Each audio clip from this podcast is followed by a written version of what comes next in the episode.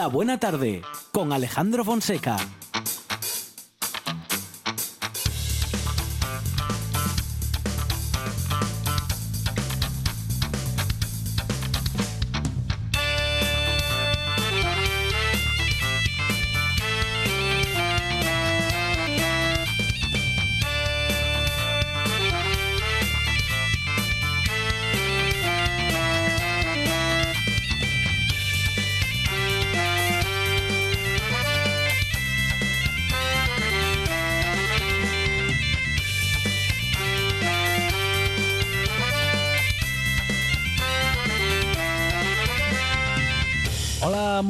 Tardes. Son las 4 y 7 minutos de la tarde y esta es la radio del Principado de Asturias.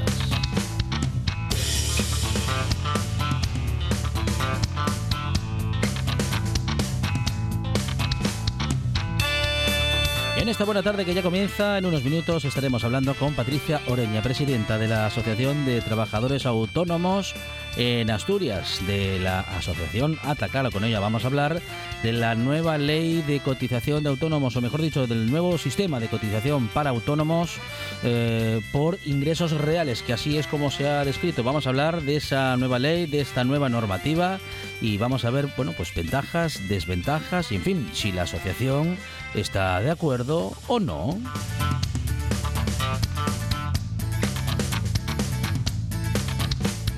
Hablaremos también con el presidente de la asociación Es Montañas, Marcel Iglesias. Con él hablaremos de una plataforma que trabaja porque las zonas de montaña, porque los pueblos de zona de montaña sigan teniendo actividad y no sigan sufriendo la despoblación. Vamos a hablar del momento actual y del futuro.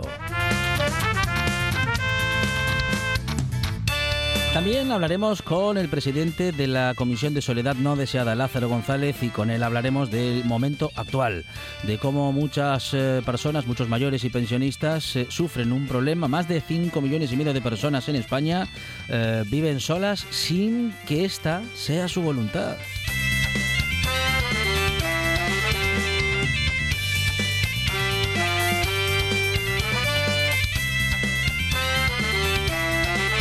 Dedicaremos unos minutos también a hablar de investigación con Vincenzo Penteriani. Con él hablaremos de cómo la Universidad de Oviedo, eh, junto con el CSIC, han eh, revelado, bueno, revelan que puede suceder un cambio a partir de esta investigación, que dice que el cambio climático puede generar un aumento mm, de la conflictividad entre osos y humanos.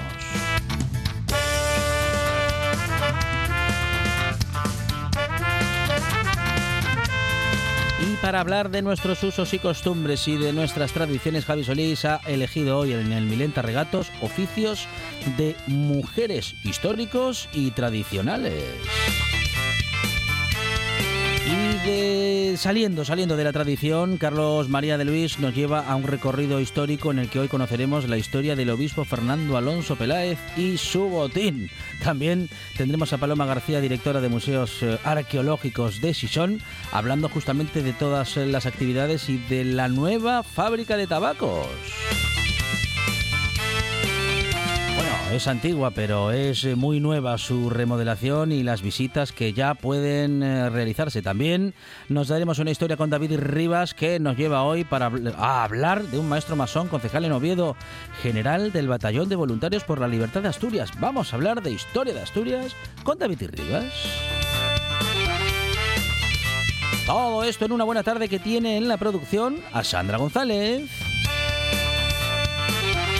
En la puesta en el aire, Juan Saiz Pendas. Y en la presentación servidor Alejandro Fonseca que estará contigo con muchas cosas que contarte hasta las 6 en la buena tarde.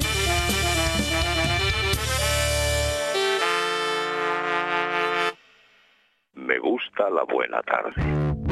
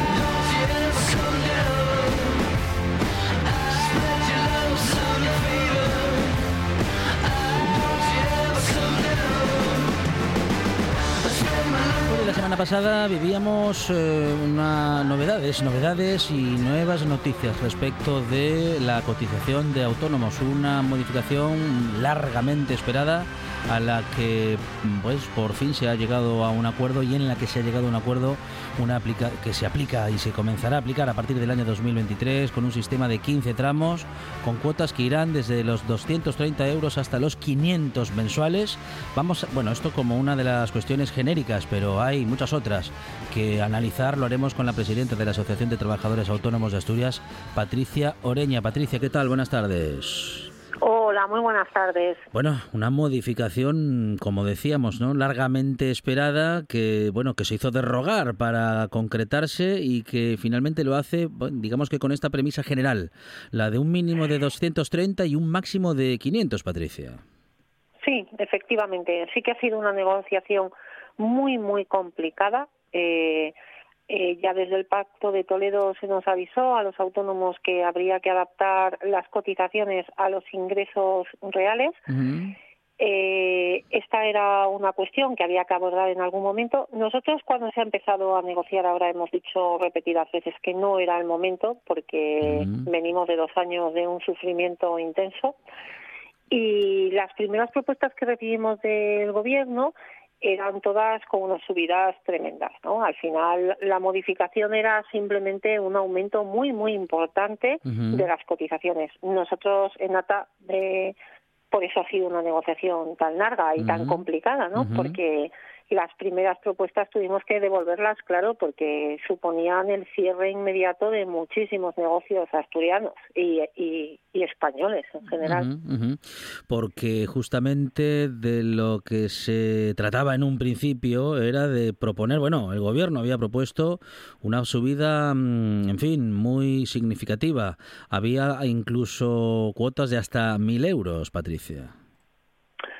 Sí, algunas superaban los mil euros, efectivamente. Es, que era multiplicar hasta por siete eh, algunas de las cotizaciones actuales y esto, bueno, pues ponía en un serio compromiso la viabilidad de muchos negocios. ¿eh? En un momento, no olvidemos que llevamos dos años complicados, que hemos estado en el año 2020 cerrados más de la mitad del año que en el resto del año 2020 nunca pudimos recuperar ni siquiera una parte de, nuestros negocios, de los ingresos habituales de nuestros negocios, que el año 2021 ha sido durísimo también, que hemos tenido que tirar de todos nuestros fondos de reserva, que la financiación ha estado muy complicada, que tenemos una inflación que nos está ahogando literalmente y que todos eh, nuestros servicios suben muchísimo eh, los servicios de los que necesitamos disponer para trabajar, la luz, el combustible. Entonces, eh, las propuestas que suponían su vida, la verdad es que, bueno, pues para nosotros eran un auténtico desastre. Por eso tuvimos que, que seguir peleando y hemos seguido manteniéndonos ahí hasta que, bueno, finalmente yo creo que dentro de lo que se nos proponía, esto sin duda es eh, lo, lo único aceptable. Bueno, una, una norma, una nueva normativa que permite a los autónomos y autónomas eh, adaptar su cotización cada dos meses. Luego es mucho más flexible que el, régimen anterior. Eh, eh, esta modificación, claro, se, se, puede y se debe realizar de acuerdo con sus previsiones de ingresos. respecto de los ingresos de futuro, Patricia, o respecto, bueno, en fin, de una, de una tendencia que lleve ese autónomo, esa autónoma, en fin, digamos que varios meses Em, eh, en ascenso respecto de sus ingresos o eh, tiene que adivinar lo que sucederá en los próximos meses? Bueno, esto fue uno de los motivos por los que nos negamos a, las primeras propuestas, ¿no? Porque en las primeras eh, iba a ser el gobierno el que hiciera la estimación de nuestros ingresos y sobre eso nos calcularía la cuota. Bueno, pues esto era completamente descabellado, porque primero que ni siquiera nosotros, un autónomo no sabe cuánto va a ganar cuando llegue final de mes, ¿no? Porque un cliente puede dejar de llamarte, ¿eh? un buen cliente puede desaparecer de pronto, puedes tener un impago, es, muy difícil para un autónomo calcular cuáles son los ingresos, para la mayoría, ¿no? Entonces, la flexibilidad era una de las condiciones a las que no podíamos renunciar, puesto que si vamos a hacer una estimación de los dos meses siguientes, por ejemplo, necesitamos poder eh, flexibilizar la cuota de los siguientes. Por ejemplo, un autónomo que se dedica sobre todo a un negocio relacionado con el turismo muy estacional, ¿no? Eh, tiene ingresos muy distintos en el mes de febrero que en el mes de agosto. Claro. Antes eh, la posibilidad que tenía un autónomo para esto eh, era establecer una cuota mínima como base para aquellos meses en, los que no facturaba mucho o incluso estaba cerrado en algunos casos y luego una cuota más alta porque antes la cotización era voluntaria, ¿no? Eh, una cuota más alta para aquellos meses en los que facturase más, ganase más ingresos, tuviese más dinero disponible y la eh, pensión, que es lo que afecta sobre todo la cotización en este momento, pues estaría de acuerdo a los ingresos que había hecho a lo largo de los años. Por eso los, autónomos que cotizan en base mínima tradicionalmente tienen pensiones más bajas, ¿no? y los que cotizan en una base más alta pues tienen pensiones más altas. Eh, con este sistema, si nosotros, un profesional del turismo, eh, piensa que va a tener un verano estupendo y entonces hace una estimación de ingresos y por lo tanto su cotización eh, es más elevada eh, para los próximos dos meses, en julio y agosto, y resulta que julio y agosto viene mal tiempo, viene un problema, pues como nos ha estado pasando, cosas que antes no ocurrían jamás, ¿no? Una epidemia, pues es necesario, es muy importante que haya una flexibilidad para hacer un cambio, porque se encontrarían, si no, con que se han estimado unas cuotas elevadísimas y eso les llevaba a la ruina automáticamente. Entonces, esa era una de las cuestiones principales que desde el principio hemos marcado como fundamentales para la negociación. De modo que, eh, bueno, un sistema mucho más flexible con una cuota reducida por inicio de actividad. Esto sí que se mantiene, que será aplicable durante 12 meses.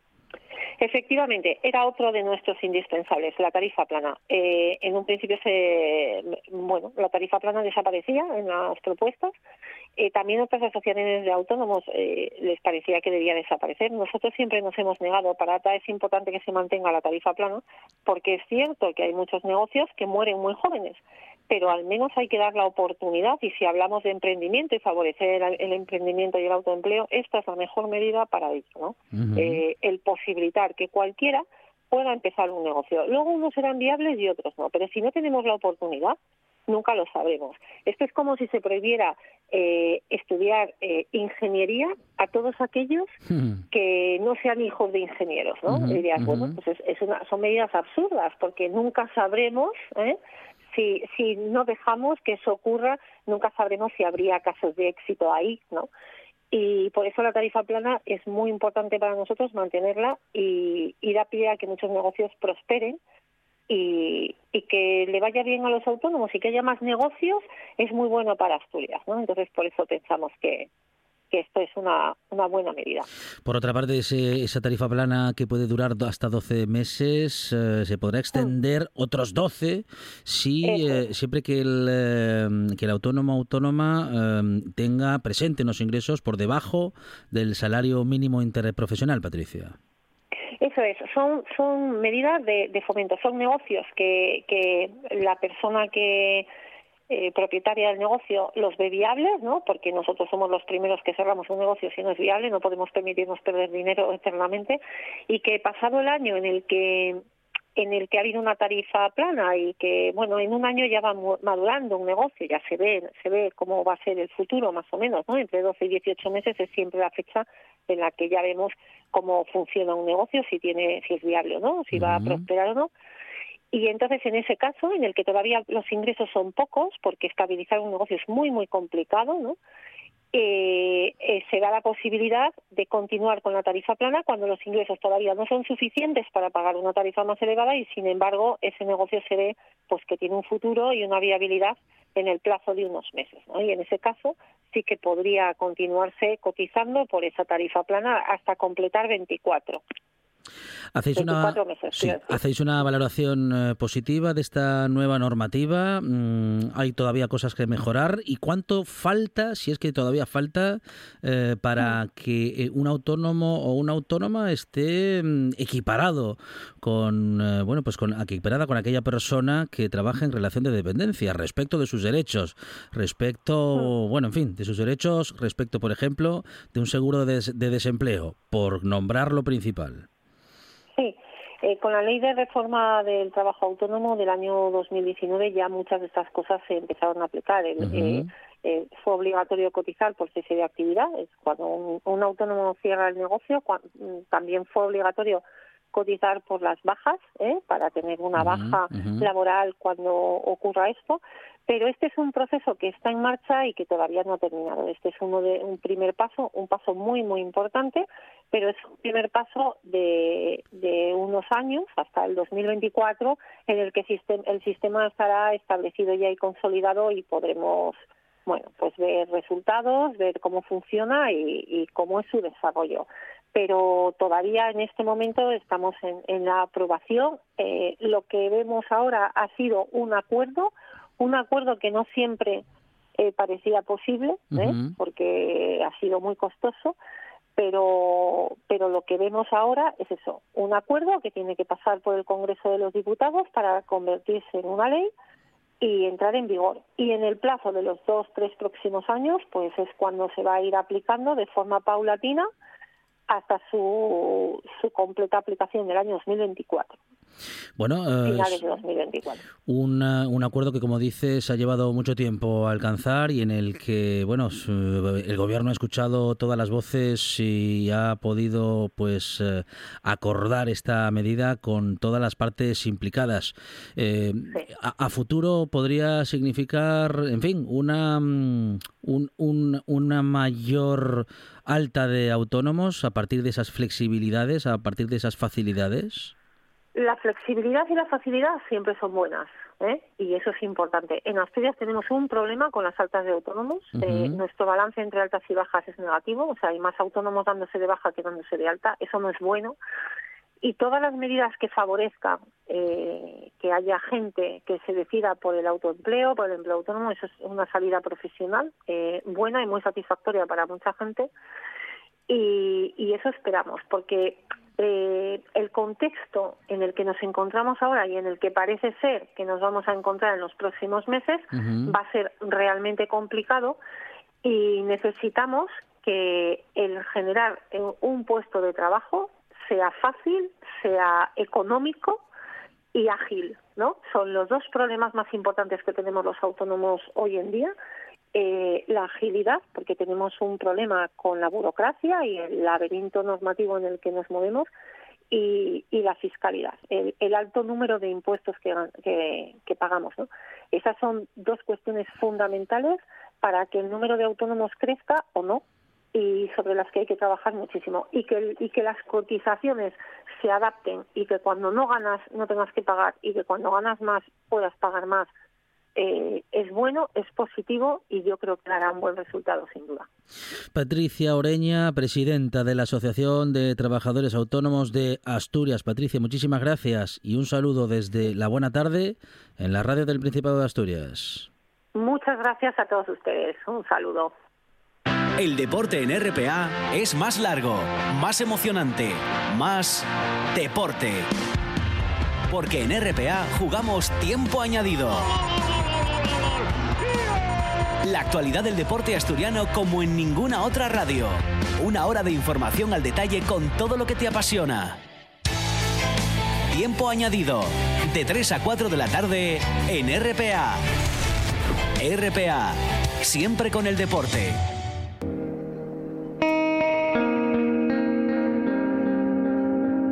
La buena tarde. Con Alejandro Fonseca.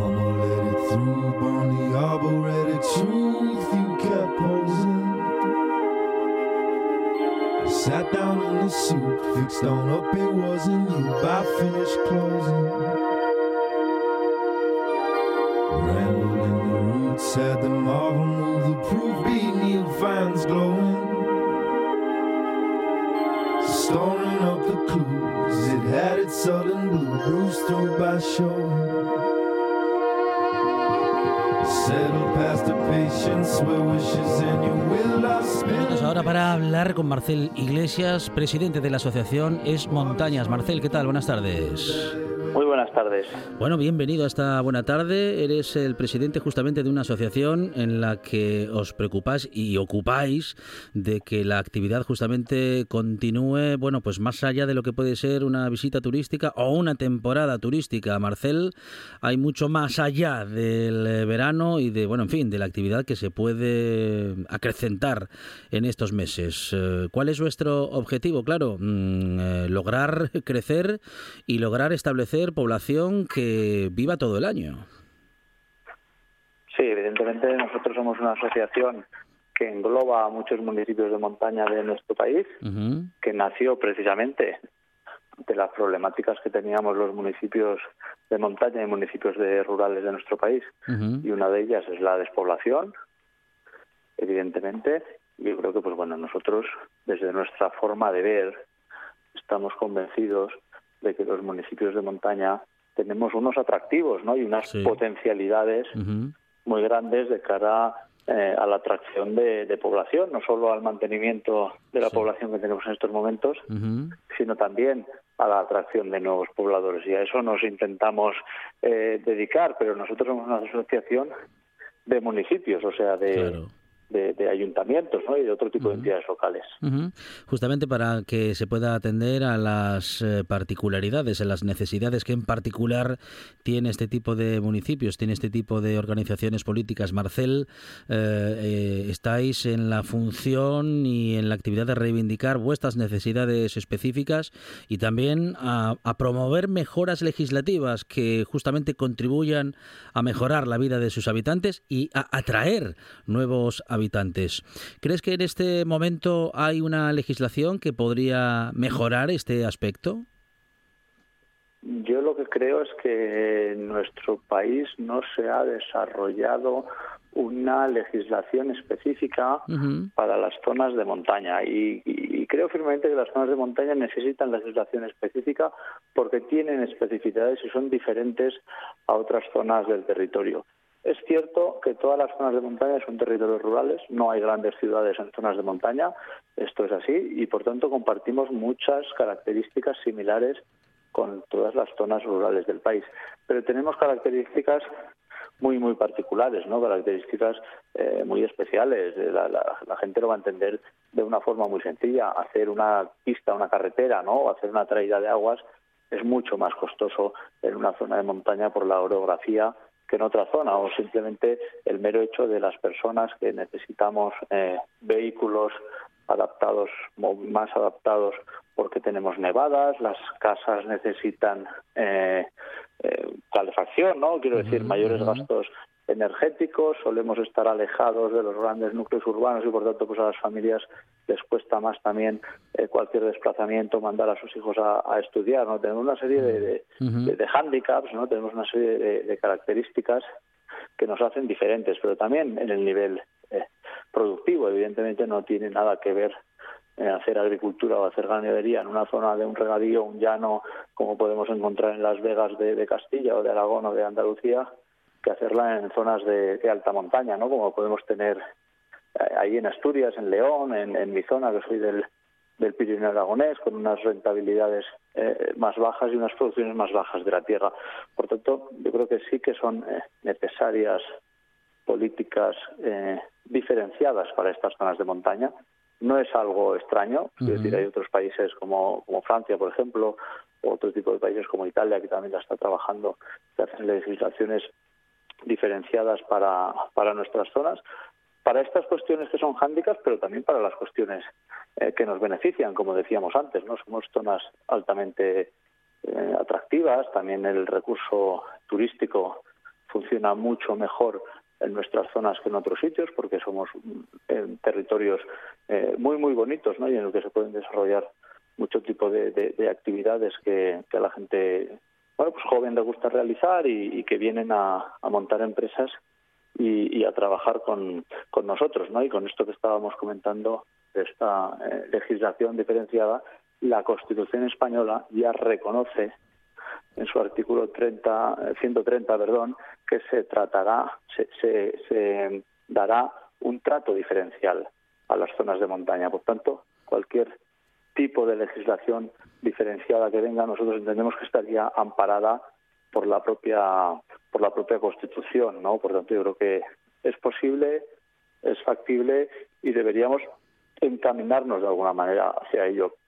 No podemos eh, convertir las montañas de nuestro país en una especie eh, de zona eh, sagrada, ¿no? En la que no se pueda hacer nada, pero en la que tampoco puedan vivir las personas, porque eso será será catastrófico, ¿no? Tanto socialmente como ambientalmente. Yo creo que hay que darse cuenta de que es muy importante de que haya gente que viva en las zonas de montaña, que hay que ayudarles a ello, porque eso no solo será bueno para nuestros pueblos, sino que será la garantía de que podamos cuidar también nuestro medio ambiente y que podamos mantener esas montañas que tanto amamos tal y como están. Mencionas específicamente, eh, pues por ejemplo, a nuevas familias que quieran, eh, bueno, pues de, trasladar su, su vida y su actividad a zonas de montaña, a pueblos de montaña y fundamentalmente esto exige o exigiría unas buenas comunicaciones y me refiero no a unas buenas comunicaciones por tierra, que también, sino más bien a unas comunicaciones respecto de la información, respecto de Internet. Marcel, hoy en día, sin una buena cobertura eh, de Internet, prácticamente ningún negocio puede funcionar. Y esta me parece que es una de las cuestiones pendientes en muchos de los pueblos de montaña en nuestro país. Este es un planteamiento fundamental.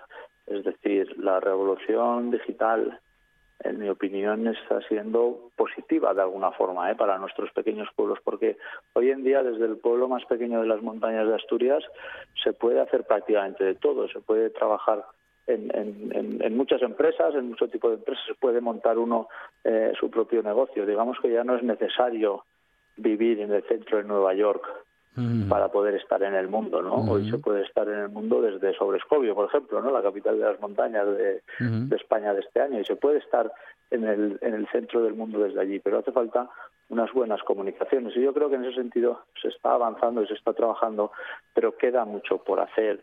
Yo quiero poner un ejemplo, por, ejemplo, en mi, mi, provincia, en la provincia de Huesca, en su momento, la Diputación Provincial hizo una apuesta por llevar a todos los núcleos habitados con más de 20 habitantes la banda ancha y hoy en día es la provincia mejor conectada de nuestro país. Pues yo creo que estas apuestas hay que hacerlas porque son fundamentales, porque es un tópico y lo decimos muchas veces, pero es verdad, son las carreteras del siglo XXI.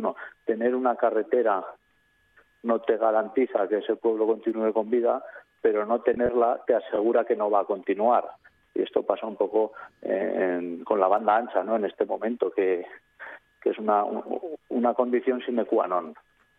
Bueno, en momentos en los que vivimos muchos incendios en nuestro país, eh, algo que parece que cada verano o eh, en cada cambio de estación, con eh, cuando, se dan condiciones de viento específicas y especiales, parece que no podemos librarnos de esto y parece que siempre hay intereses de un lado o de otro en una u otra dirección que hacen que, en fin, que nuestros nuestros campos y nuestros bosques se quemen pero claro, no es que se quemen solos, parece que hay muchas personas u organizaciones que quieren hacerlo así. Bueno, yo creo que estamos ante una especie de tormenta perfecta, ¿no? Y se ha juntado el cambio climático, la subida de las temperaturas, se han juntado con el abandono del medio rural. Yo creo que eso es lo que estamos viviendo y lo que está pasando.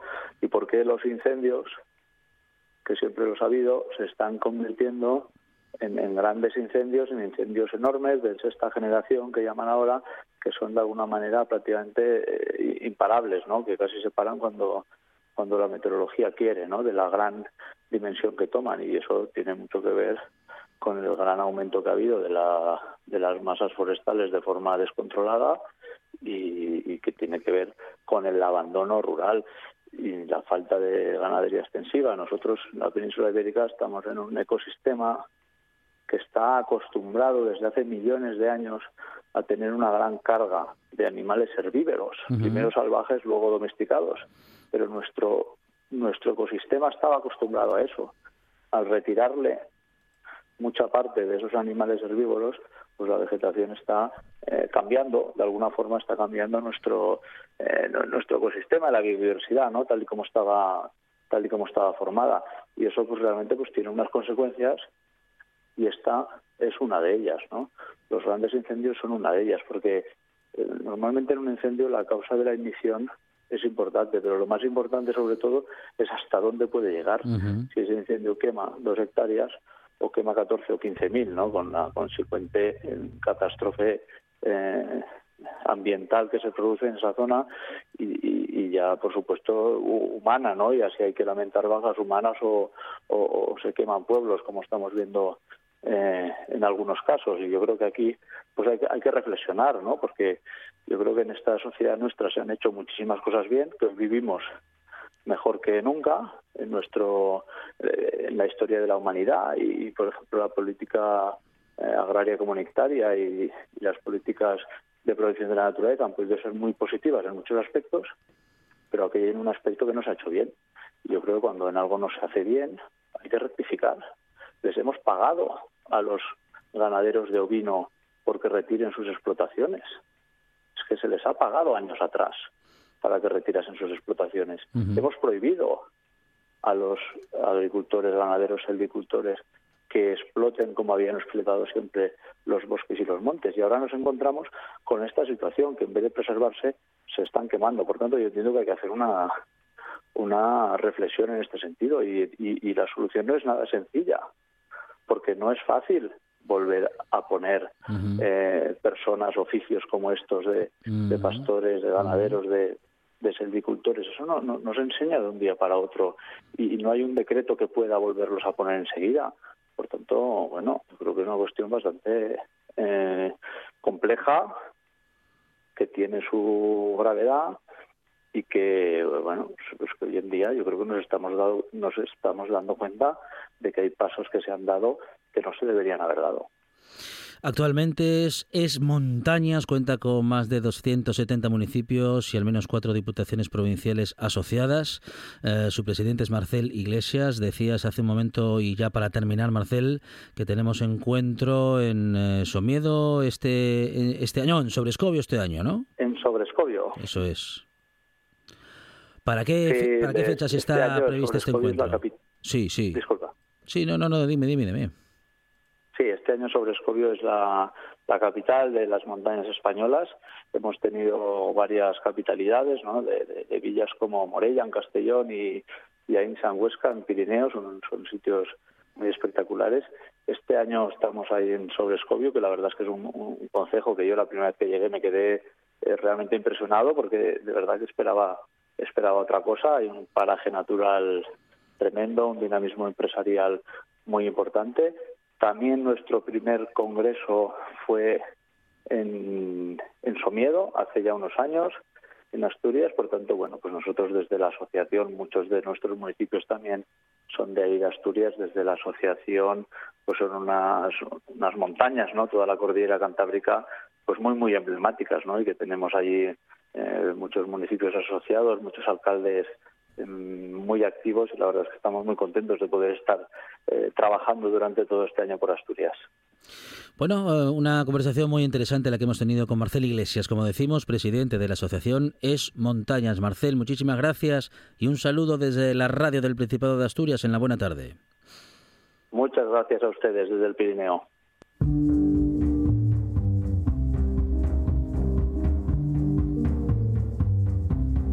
La buena tarde con Alejandro Fonseca.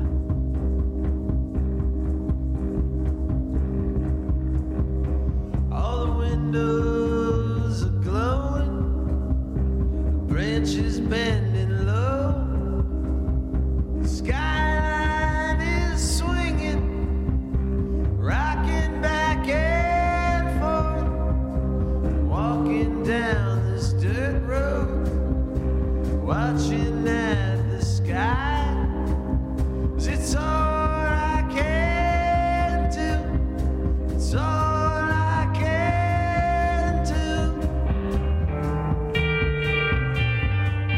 hablamos ahora de la soledad no deseada. Lo hacemos con el presidente de la Comisión de Soledad No Deseada, Lázaro González. Lázaro, ¿qué tal? Buenas tardes.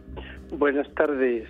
Bueno, uno de estos. ¿Cómo está? Muy bien, muy bien, Lázaro. Bienvenido a esta buena tarde en la radio del Principado de Asturias.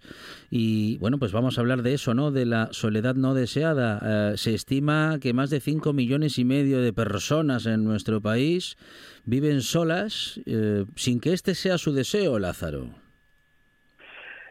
Sí, eh, bueno, no tenemos eh, cifras exactas porque no hay estadísticas oficiales.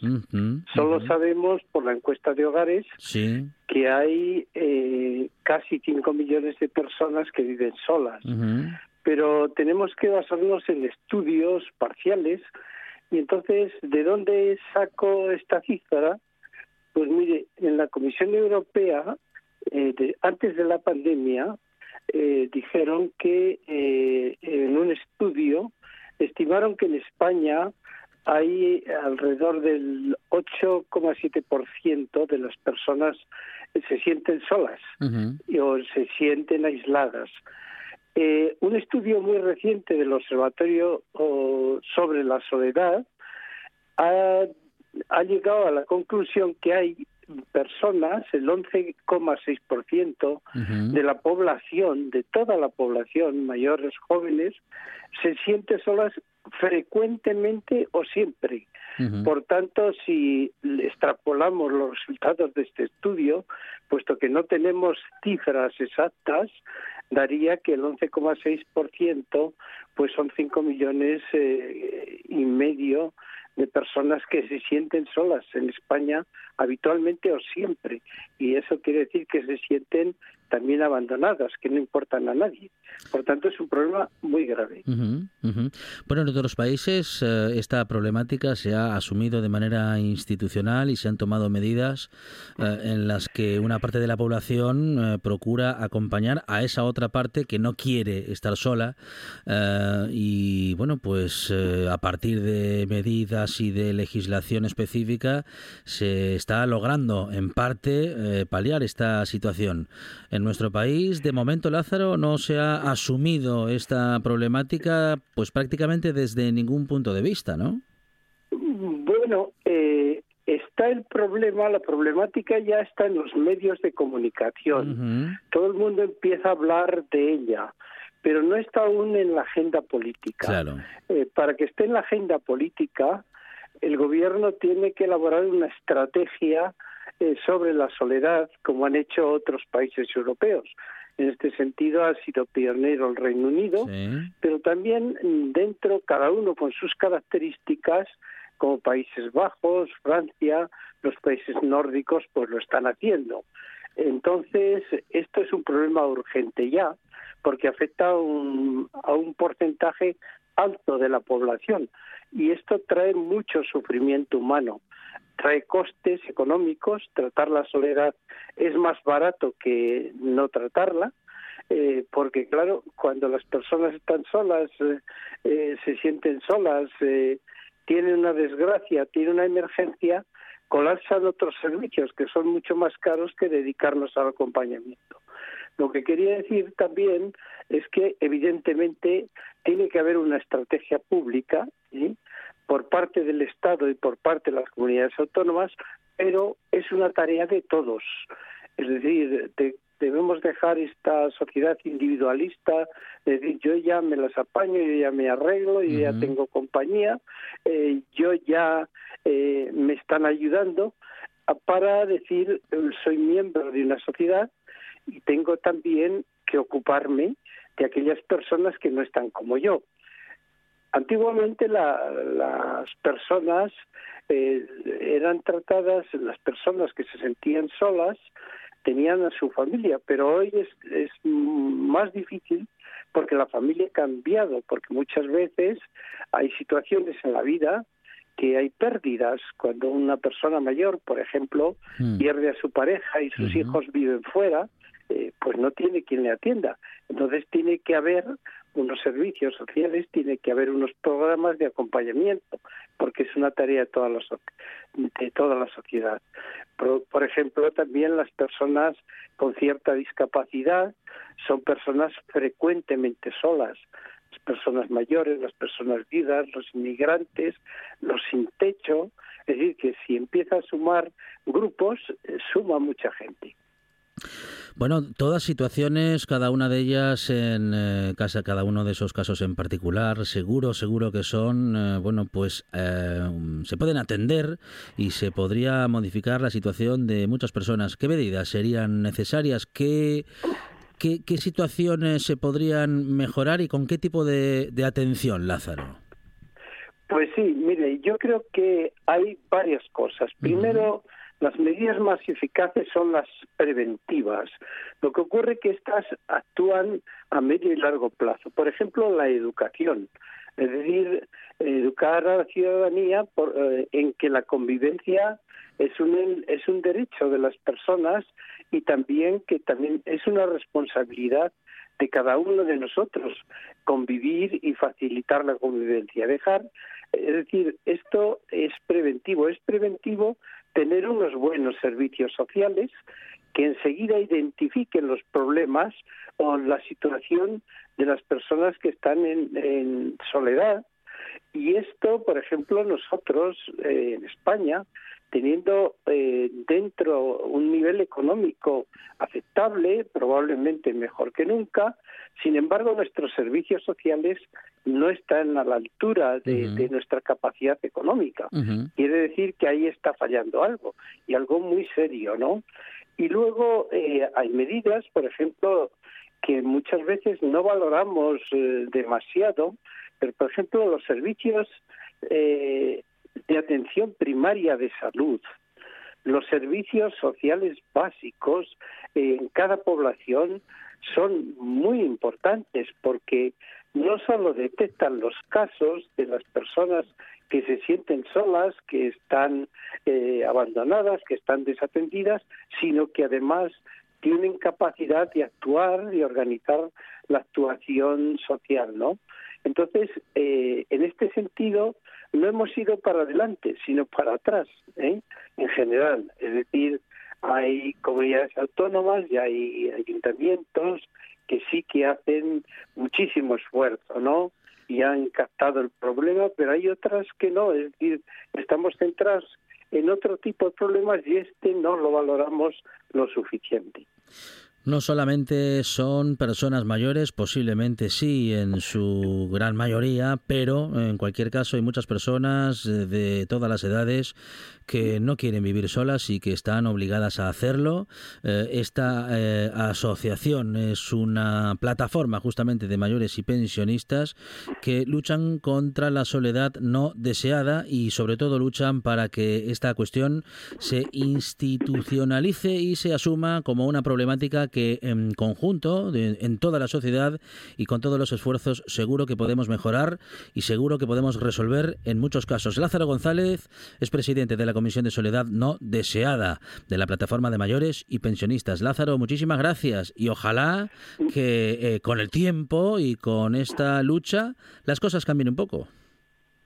Muchas gracias y les felicito como medio de comunicación que pongan de relieve este problema, ¿no? Porque los medios de comunicación pues tienen también una capacidad de hacer tomar conciencia a toda la población de, de estas situaciones que terminan muchas veces en desgracias, en la muerte aislada, etcétera. Entonces, por tanto, gracias a ustedes y encantado de haber podido opinar sobre este tema. Muchísimas gracias, Lázaro. Para eso estamos. Un abrazo. Un abrazo. Esto es RPA, la radio autonómica de Asturias.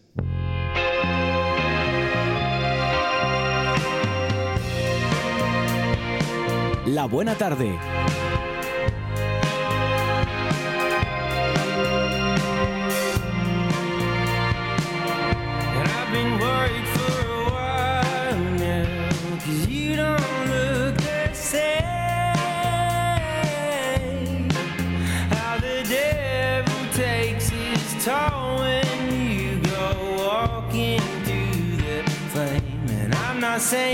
Hablamos ahora con eh, un investigador de la Universidad de Oviedo y del CSIC eh, que está adscrito al Instituto Mixto de Investigación en Biodiversidad del campus de Mieres, Vicenzo Penteriani. Vicenzo, ¿qué tal? Buenas tardes. Sí, hola, buenas tardes. Bienvenido, bienvenido Vicenzo, esta buena tarde. Muchas bueno, gracias. Una, investigación que nos revela que el cambio climático, que nos está complicando y nos seguirá complicando, bueno, digamos que la existencia, eh, puede generar más conflictos de los que, bueno, de los que ya pueden ser conocidos, eh, bueno, específicamente entre osos y humanos. ¿Por qué, Vicenzo?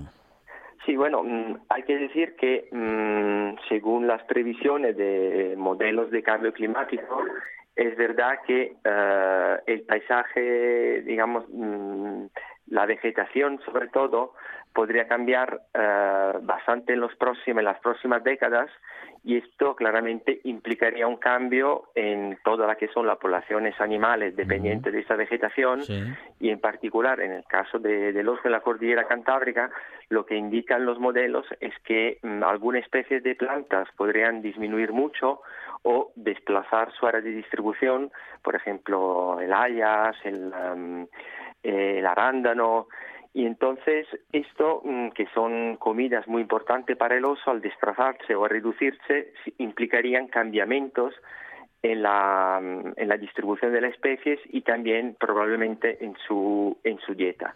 Esto haría que el oso se mueva a zonas probablemente más habitadas, más frecuentadas por eh, las poblaciones humanas y también podría implicar algún cambio en la dieta que podría producir algún tipo de conflicto en zonas, sobre todo en las que la población humana todavía no está acostumbrada a convivir con el oso, como en la cordillera cantábrica. Claro, porque efectivamente hay muchas zonas en las que se convive con el oso desde hace décadas, por no decir siglos, y bueno, pues ya se sabe cómo, cómo hacerlo, esa modificación del ambiente, esa modificación de la alimentación y sobre todo del entorno que no le permitiría a los osos seguir alimentándose como lo hacen en las zonas en las que lo hacen, les obligaría, digamos que, a acercarse a nosotros o a acercarse a poblaciones donde hay, bueno, en fin, eh, muchas personas poco o nada acostumbradas a esa convivencia. Sí, la, idea, por lo menos lo que indican esos modelos de cambio climático es que mm, algunas, por ejemplo, algunas plantas muy importantes para la dieta se moverían más al norte. Eso significa que el oso se movería más al norte de la cordillera, es decir, en zonas más eh, pobladas, en zonas donde hay más agricultura, más ganado, y entonces, claro, esto podría generar mm, algún tipo de conflicto nuevo para, esta, para estas poblaciones. Y además también podría, mm, como algún, alguna, algún fruto, algún tipo de alimento podría también reducirse en cantidad por el efecto del aumento de la temperatura, esto también puede determinar cambios en la dieta. Entonces, si, por ejemplo, hay menos comida vegetal, porque es verdad que los claro. cantábricos comen sobre todo eh, frutos, eh, es verdad que podrían mm, mm, desarrollar un tipo de dieta un poco más carnívora y entonces claramente esto podría implicar algún conflicto más cuando la presa carnívora no es solo la de la fauna eh, autóctona, fauna silvestre, pero también algún animal doméstico o digamos algún uh, animal de ganadería.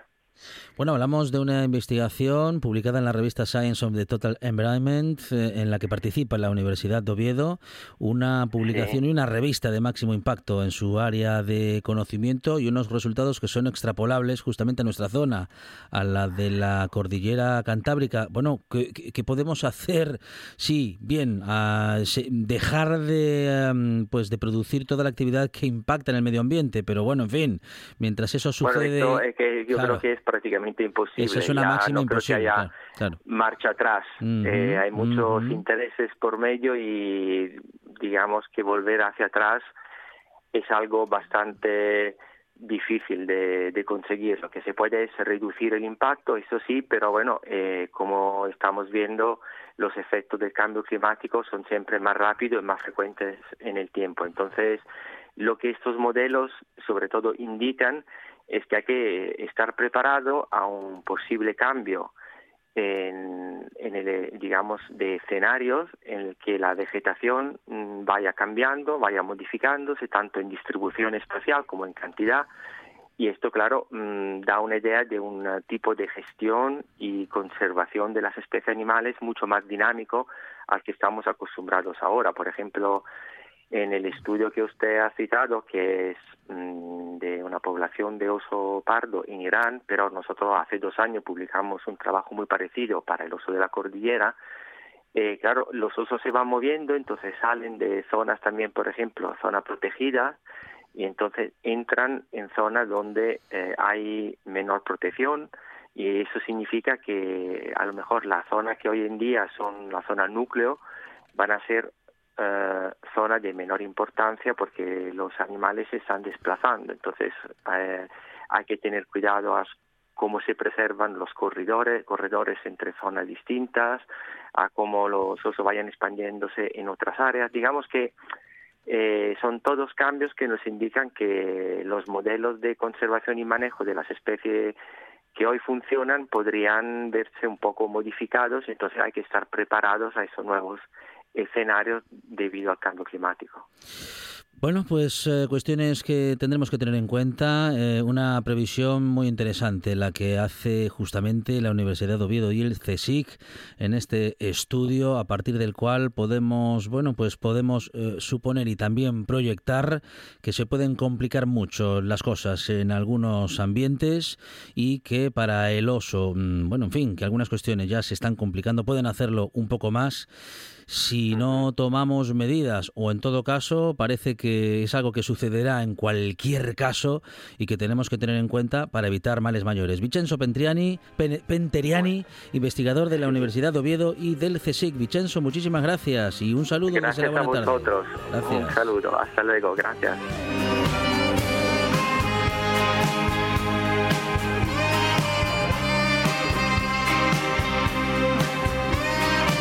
Cosas de las que hemos hablado y que hemos recorrido en esta primera hora. Hemos hablado de soledad no deseada, hemos hablado de las necesidades de los pueblos de montaña también, de la nueva ley de autónomos y en este último relato de una investigación muy interesante en la que bueno nos avisan que las cosas se podrían complicar entre los y nosotros, los humanos, en el futuro si no reducimos los eh, efectos en el cambio climático. Tenemos ahora noticias y después muchas más cosas que contar en esta buena tarde que comenzará con Javi Solís hablando de oficios de mujeres y con Carlos María de Luis dándonos una vuelta por la historia.